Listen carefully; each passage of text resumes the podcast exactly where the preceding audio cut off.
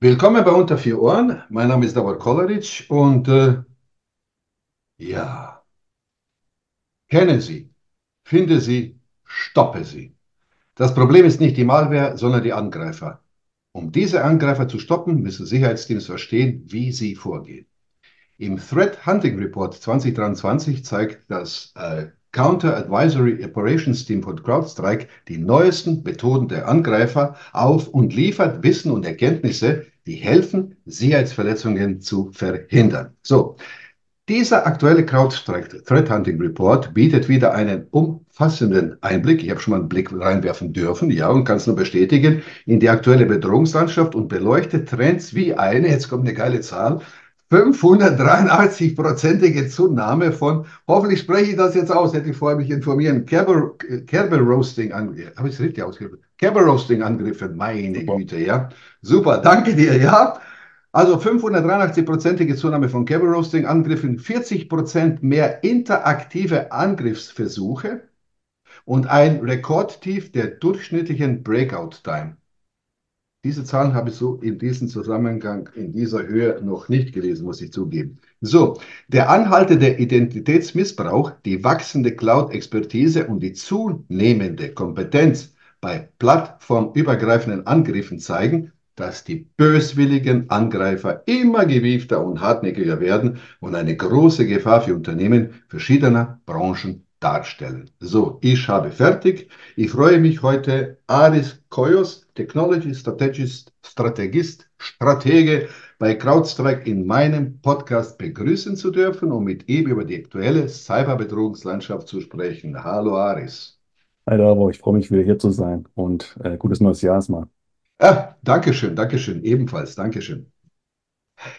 Ja, lieber Aris, ja, ich kann es nur bestätigen. Schön, dass wir uns wieder hier im Podcast treffen, klar, logisch, um uns über die wichtigsten Ergebnisse des aktuellen Reports von euch zu unterhalten bzw. auszutauschen. So, ich habe im Report gelesen, dass die kürzeste Breakout-Time die ihr im Zeitraum von Juni 2022 bis Juni 2023 beobachten konntet, eine Rekordzeit von sagenhaften sieben Minuten betrug. Ich habe zuerst gedacht, das ist irgendwie ein Druckfehler. Statt sowas kann es nicht geben. Äh, du, alles, das klingt natürlich, ziemlich beunruhigend, wenn das tatsächlich auch so stimmt in Unternehmen. Mhm. Wie brenzlig ist die Situation aktuell? Was kannst du dazu erzählen?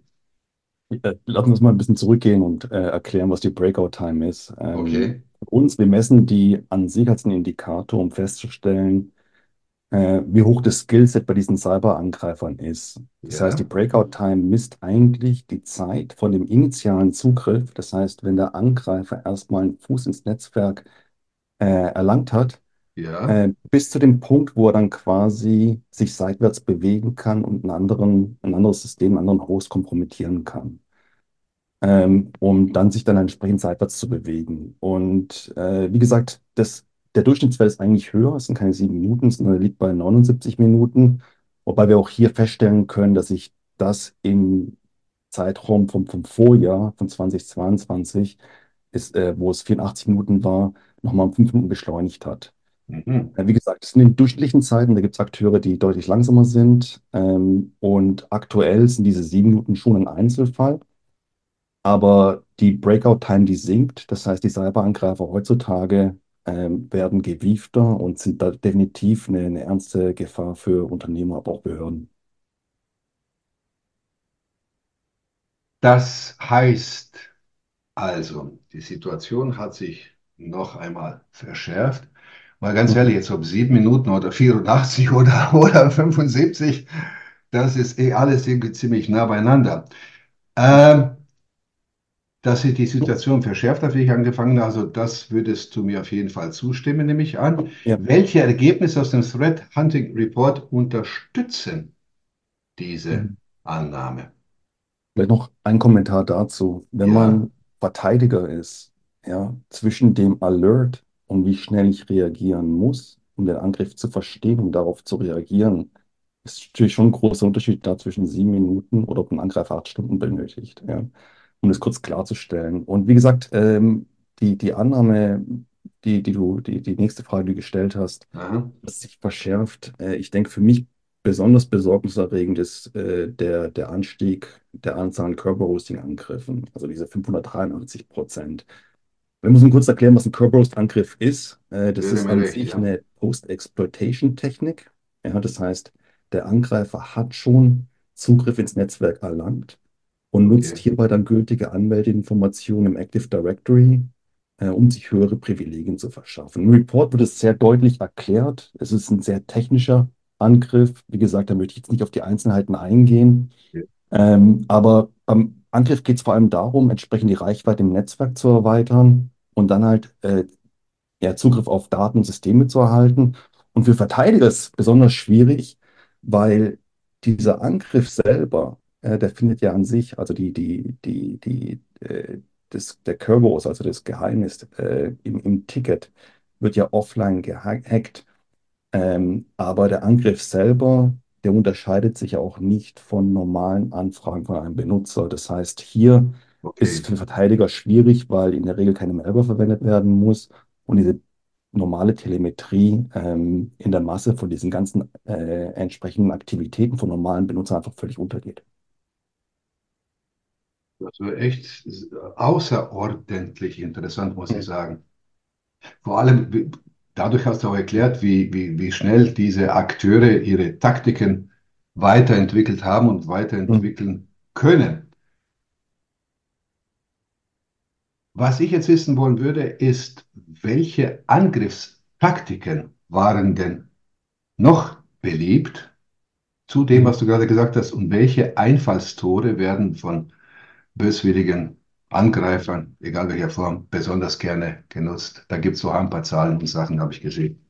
Genau, also es sind zwei Themen, die hervorzuheben sind. Zum einen Angriffe gegen die Cloud, aber auch ähm, die Angreifer setzen das sehr verstärkt auf identitätsbasierte Angriffe. Das heißt, 62 Prozent der interaktiven Angriffe, da sprechen wir von Hands-on-Keyboard-Aktivitäten. Das heißt, der Angreifer hat schon eine Konsole im Netzwerk, die basieren äh, auf dem Missbrauch von gültigen Zugangsdaten. Und wichtig ist hier zu verstehen, dass es hier nicht nur äh, um, um gültige oder legitime Zugangsdaten geht, sondern ähm, es ist ja auch so, dass sämtliche Formen von Identitäten, Authentisierung, Autorisierung entsprechend genutzt werden, Mhm. ähm, einschließlich von Zugriffsdaten, die entsprechend im, im Deep and Dark Web feilgeboten werden. Und die können äh, API-Keys, äh, Session-Tickets, Sample-Tokens umfassen.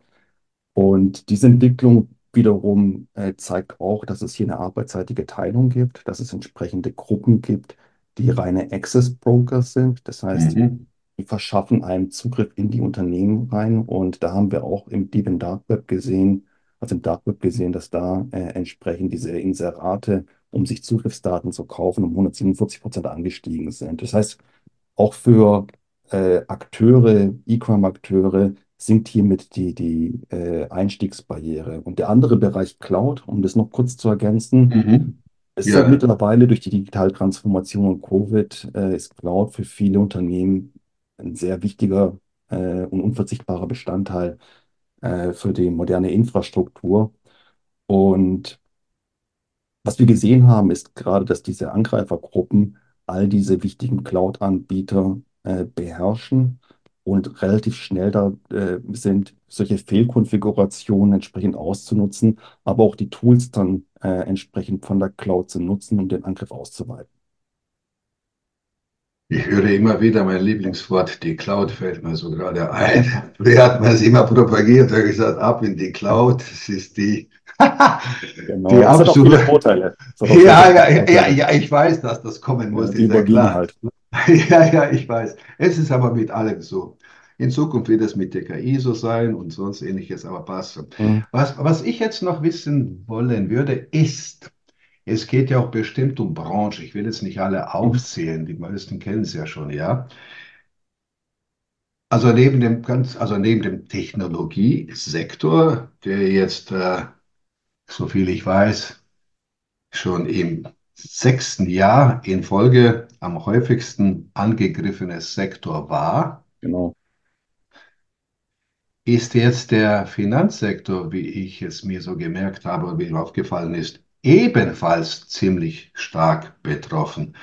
Äh, warum ist jetzt diese Branche besonders gefährdet? Ja, Finanz, da gibt es Kohle oder, oder, oder die sitzen auf am meisten Geld und können schneller was rausrücken, wenn die Ja, ich, was. denke, da, ich, ich denke, die Vermutung ist naheliegend, dass gerade Finanzinstitute eher bereit und in der Lage sind, äh, Lösegelder zu zahlen. Und ich denke, also wenn wir auf den Report zurückgehen, da sehen wir einen Anstieg von 80 Prozent, was insgesamt ähm, der größte Zuwachs von Angriffsaktivitäten gegenüber der, der Finanzbranche ist, den wir beobachtet haben. Ah, Ähm, lass uns vielleicht noch kurz beleuchten, wer da dahinter steht. Ja, Ähm, wir haben gerne. ja vorhin ein bisschen über E-Crime gesprochen, aber die aggressivsten staatsnahen Angreifer gehören hier zu nordkoreanischen Angreifergruppen. Äh, da wäre vielleicht die Gruppierung Labyrinth äh, Chollima zu, zu nennen. Ähm, und wie gesagt, die, ja, die, die zielen ganz klar auf Fintech und Finanzunternehmen ab. Ähm, sind aber auch dafür bekannt, eigentlich Kryptowährungsunternehmen anzugreifen. Was da spannend ist, ist, dass sie das Tooling, was sie einsetzen, äh, auch gezielt auf andere äh, Betriebssystemplattformen erweitert haben, äh, wie Linux und macOS. Ähm, und auch, wie gesagt, die, die, die Angriffe gegen Kryptowährungen oder NFTs, ähm, die, die gehen weiter. Äh, Aber wir sehen auch äh, entsprechend opportunistische äh, Ransomware-Angriffe, Big Game Hunting ähm, und Datendiebstahlkampagnen gegen Finanzinstitutionen. Und wie du schon sagtest, der, der Verdacht liegt natürlich nahe, dass die halt entsprechend in der Lage sind, diese Lösegelder zu zahlen. Hm. Ich würde gerne nochmal auf diesem Thema, bei diesem Thema Branchen bleiben, wenn du nichts dagegen hast. Hoffen, hast du was zur Hand.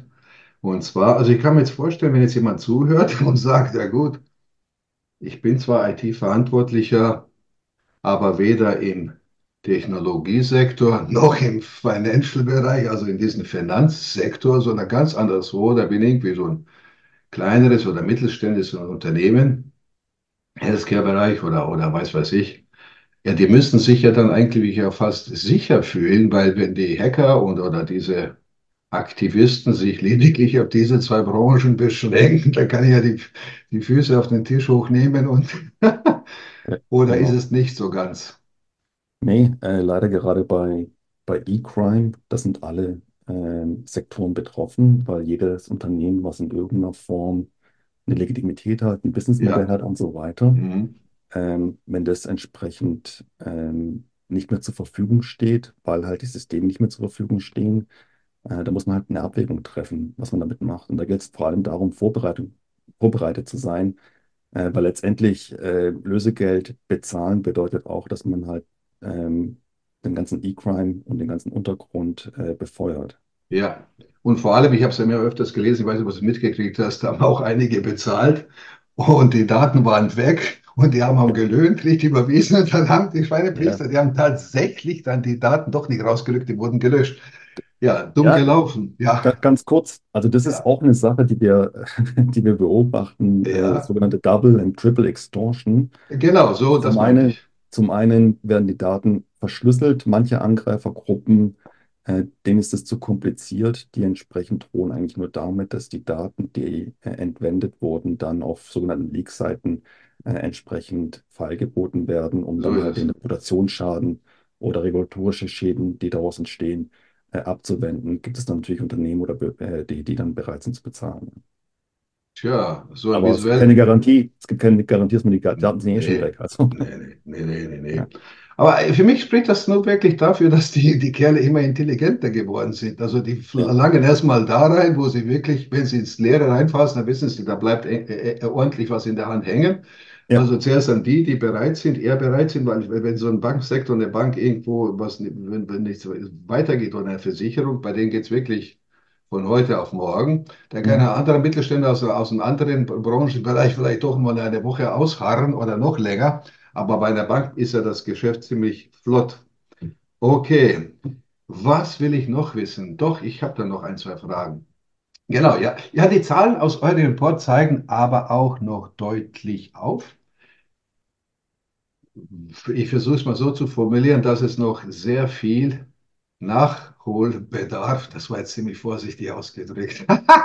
Am Ja. liebsten werde ich die freche Form benutzen, in Sachen Cybersecurity gibt. Also wo fehlt es, sagen wir mal ganz ehrlich, wo fehlt es in den Unternehmen in der Umsetzung von Security-Strategien? Sitzen da die Leute, falschen Leute drauf, die keine Ahnung haben oder falsche Tools oder was weiß ich? Also, ja, ich, ich denke, es ist ja immer eine Kombination aus, ähm, ich sag's mal auf Englisch, People, Process and Technology. Also man braucht natürlich Menschen, die fehlen, Ja, absolut. ja. Äh, gerade Leute, die halt entsprechend das Wissen haben. Und äh, wenn wir mal ein bisschen uns auf das Einfallstor Cloud äh, fokussieren, ist es halt so, dass da ein ganz großer Nachholbedarf besteht. Ich meine, durch die digitale Transformation und Covid ähm, wurden entsprechende Cloud-Lösungen sehr schnell ja. oder diese Projekte sehr schnell umgesetzt, ja. Mhm. Äh, aber häufig werden dann halt durch die Geschwindigkeit die Cybersecurity-Strategien dabei auch vernachlässigt oder sind vielleicht gar nicht vorhanden. Wenn wir bei den Leuten sind, äh, klar, es fehlen sehr, sehr viele Leute mit äh, IT-Security-Background und tiefem Know-how. Und wenn man mal sieht, dass halt entsprechend auf der Angreiferseite äh, diese Agilität da ist äh, und diese Angreifergruppen und diese Kriminellen sehr effizient sind, ist es halt so, dass wenn man halt nicht entsprechend das Posture-Management betreibt äh, und auch die Sichtbarkeit von der On-Premise-Umgebung Richtung Cloud äh, Mhm. transparent macht, dann ist es halt so, dass im Grunde diese Schwachstellen dann auch ausgenutzt werden und äh, das Eindringen dieser IT-Systeme ermöglicht. Und wie gesagt, äh, wichtig ist ja auch, wenn wir bei Technologie sind, klar, ich meine, ähm, es gibt halt auch ein Wettrüsten hier. Ähm, auf der einen Seite äh, entwickelt sich Technologie weiter. Äh, das heißt, die Unternehmen verlassen sich drauf und äh, dementsprechend, wenn die Technologien funktioniert, gehen halt die. Angreifer auf andere Methoden über. Ja, also wie gesagt, äh, Phishing ist, ist ein Bereich, den wir gesehen haben. Aber wir sehen gerade auch mit Scattered Spider Gruppen, die dann wirklich ähm, gezielt im Helpdesk anrufen, zum Beispiel, um sich Mhm. Zugangsdaten äh, zu verschaffen. Mhm. Und ganz klar, man braucht die Prozesse dafür, aber auch eine State-of-the-Art äh, Sicherheitslösung. Und ich denke, wie gesagt, äh, Threat Hunting Report, wie der Name schon, schon verrät, da geht Ja. es um Threat Hunting Team, da geht es um Leute, die äh, hochwertige Telemetrie bekommen, in der Regel von unserer IDA-Lösung, ähm, und das dann nutzen, um Hypothesen aufzubauen, äh, um entsprechend diese Angreifer, die schon gestohlene Identitäten haben, wo sich Unternehmen wirklich schwer tun, dann Angriffsspuren zu erkennen, sie diese mit, mit einer gewissen Hartnäckigkeit und mit einem Innovationsgeist und auch mit einer hohen Technologiekompetenz verfolgen und diese Erkenntnisse dann entsprechend nutzen, äh, um, um Threat Intelligence daraus zu beziehen, um Unternehmen zu helfen, sich in Kun- Zukunft vor diesen Angriffen zu schützen. Und wie gesagt, da braucht man halt ein dediziertes Team, was Mhm. halt A, das Know-how hat und auch was es auch 24/7 betreiben kann. Ich habe nur darauf gewartet. Ich wusste, dass die Sache einen Haken hat. Da haben wir schon über Threat Hunting Report sprechen und dann kommt alle mal schön zu CrowdStrike. Ja, ja, Vielleicht, ja, ja. vielleicht. Man muss ja auch Vielleicht, selber, man muss ja auch vielleicht. selber Threat Hunting betreiben. Also es ist nicht so, dass wir, wir haben die globale Sicht, Ja, ja. können, ja- können ja auch ihre Daten nutzen, um proaktiv Hypothesen aufzubauen und nach Angreifern zu suchen. Aber in der Regel fehlt dafür die Zeit und die Energie oder das Know-how. Ich weiß schon, warum ich das erstmal so provokant ausgesprochen habe. Ich wusste auch, dass du mir gleich auf den Leim gehst. Ich habe schon fast damit, damit gerechnet und gehofft, indem ich eine kurze Pause gemacht habe. Ich sagte, na, mal gucken, ob er jetzt gleich einspringt. Das hast du gemacht. Vielen, vielen Dank. Nee, ich wollte etwas anderes sagen, was, worüber so die wenigsten vielleicht mal nachdenken. Aber das ist so, also wenn man sich das so bildhaft vorstellt, wie sieht denn das aus? Wir haben jetzt über, darüber gesprochen, Nachholbedarf in Sachen Cybersicherheit. Wenn wir jetzt von einzelnen, bleiben wir jetzt bei der Branche Finanzsektor, ja, da haben wir Genau, die eine Bank oder die andere Bank, die haben unterschiedliche Namen oder, oder irgendwas anderes, ist jetzt auch wurscht, ja. Da sitzen jetzt einzelne Leute, einzelne Teams.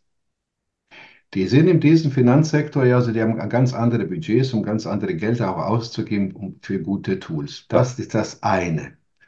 Was aber wirklich sehr häufig und zu häufig unter den Tisch fällt, ist, das muss ich loswerden, die Hacker arbeiten in Teams genau.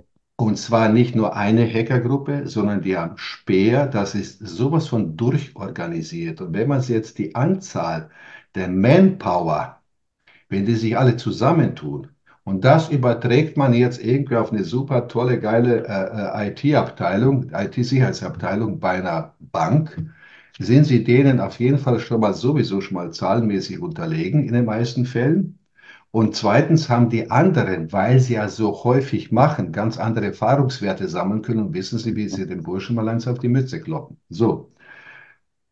Deshalb wollte ich das unbedingt erwähnen. Warum? Erstens, es geht darum, dass nur auf eine Seite, wenn man sich auf einen Hersteller oder einen Anbieter einlässt, der Tag ein, Tag aus damit zu tun hat, auch mit Banken, aber mit einer Bank vielleicht in Europa, mit einer Bank vielleicht irgendwo in Asien oder in den USA oder wo auch immer auf der ganzen Welt, dass da ganz andere Erkenntnisse und ganz andere Praktiken und ganz andere Erfahrungen gesammelt werden, um sie dieser einzelnen Bank sozusagen weiterzugeben. Also ein Wissenstransfer plus nochmal zusätzliche Hilfe.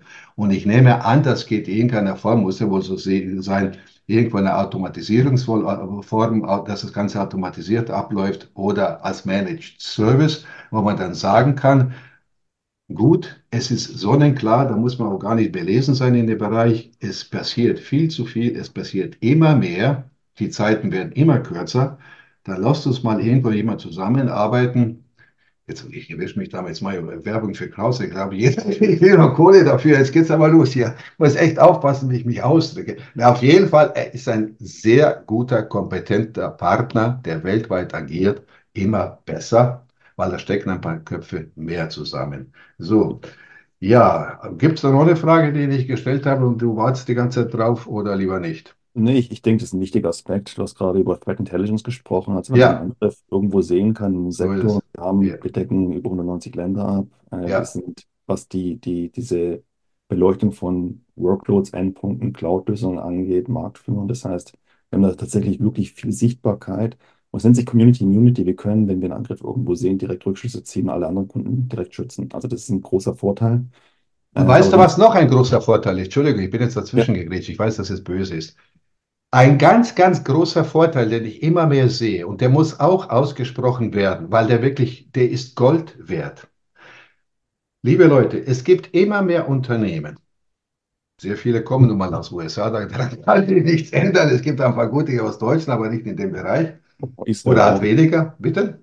Israel auch, ja. Ja, Israel, ja, ja, Israel, Israel, definitiv. Also Israel, da, da, da sind die Oberknaller, ja. Das, das ist richtig. Was ich aber sagen wollte, ist, es tauchen immer wieder, wer auf der ITSA war, es kommen ständig irgendwelche neue Firmen auf den Markt. Die, die, die kloppen auch mit sich mit gleichen Begriffen, wie beispielsweise, was du jetzt vorhin gesagt hast, wie eine Genau. CrowdStrike, ja. Und Leitslügung, ich, oder? der, aber es kommt, es mal was ganz anderes. Weißt du, jetzt sind die vielleicht mal ein Jahr auf dem Markt Mhm. haben ihre Marketingmaschinerie anlaufen lassen, dass, dass die Schwarte kracht, ja, haben vielleicht ein, zwei Leute gerade mal eingestellt, dann nennen sie sich Vice President Europe und äh, ehrlich gesagt, das ist ein Mann-Laden, ja, Ja, machen es den Leuten im Bankensektor, Finanzsektor und anderen Sektoren irgendwie so den Mund wässrig, wie toll diese Lösung ist. Sowas hat es noch nie auf dem Markt gegeben, ja. Und wenn die Leute nicht innerhalb von einem Jahr bestimmte Umsätze erzielen, dann ziehen sich die Kerle einfach aus dem deutschen oder europäischen Markt zurück. Die mhm. ersten Interessenten, die das bereits gekauft haben, viel Spaß mit dem Service. Ich war jeden Tag eine bestimmte Uhrzeit aufstehen und dort mal anrufen und gesagt, hallo, ich habe ein Problem. Wo bist du in Europa? Tschüss. Da haben wir momentan niemand. Ja. Also was ich sagen will, CrowdStrike hin, CrowdStrike her. Euch gibt es ja schon ein paar Jahre länger. Ihr seid 2011, ja auch genau. ja, ja, ich, ich weiß schon, aber ich habe das mit Absicht da wieder so gesagt. Das ist auch etwas, wenn man schon Geld investiert, dass man das mit dem investiert, der nicht jetzt irgendwie vielleicht, ein, das ist wie eine junge Frau mit, mit, mit, mit einem kurzen Rock über, über die Straße läuft, da glotzen alle hin. Kann sein, dass es okay ist, aber kann sein, dass du die Laterne irgendwo übersiehst und knallst mit der Birne voll dagegen. So ist es auch mit solchen Firmen. Ich würde fast behaupten, Finger weg von irgendwelchen Experimenten, geht lieber zu Ja, irgendwelchen Unternehmen, die schon wirklich lange dabei sind, die sich auch bestimmt anfangs so die Finger äh, verbrannt haben, weil da lief vielleicht auch nicht immer alles rund. Aber nach so vielen Jahren weiß man schon, wovon man spricht. Und das ist ein Verkaufsargument, sage ich dir, mein lieber Aris. ich, Das sollte nicht unterschätzt werden. Also für mich das Schönste ist, ich bringe ganz gerne Kunden mit, mit Leuten, die sich für CrossFit interessieren, zusammen und lass die einfach reden. Und das ist eigentlich, äh, die erklären denen die Erfahrungswerte. Und es ist sehr Ja, selten, dass man in einer Firma ist mit so vielen Referenzen, so ist es. unter DAX-Unternehmen bis kleinste mittelständische Unternehmen, die äh, nachts schlafen können, ja, und wissen, dass wir im Grunde die schützen. Also das ist äh, sehr, sehr viel wert in der heutigen Zeit. So ist es. So ist es. So, auf jeden Fall, ich danke dir für das Gespräch. Hast mir wieder Spaß Vielen gemacht. Dank. Und für alle Interessenten habe ich einen Link zu dem aktuellen bewegten Report von CrowdStrike hinterlegt. Den finden Sie unten drunter im Text. Ansonsten wünsche ich euch allen noch einen schönen Tag und tschüss, bis zum nächsten Mal. Wir sprechen sicher bald nochmal, ja. Vielen Dank, Davor, Bitte, und äh, äh, gutes Jahr auf jeden Fall. Mach's gut. Ciao. Danke.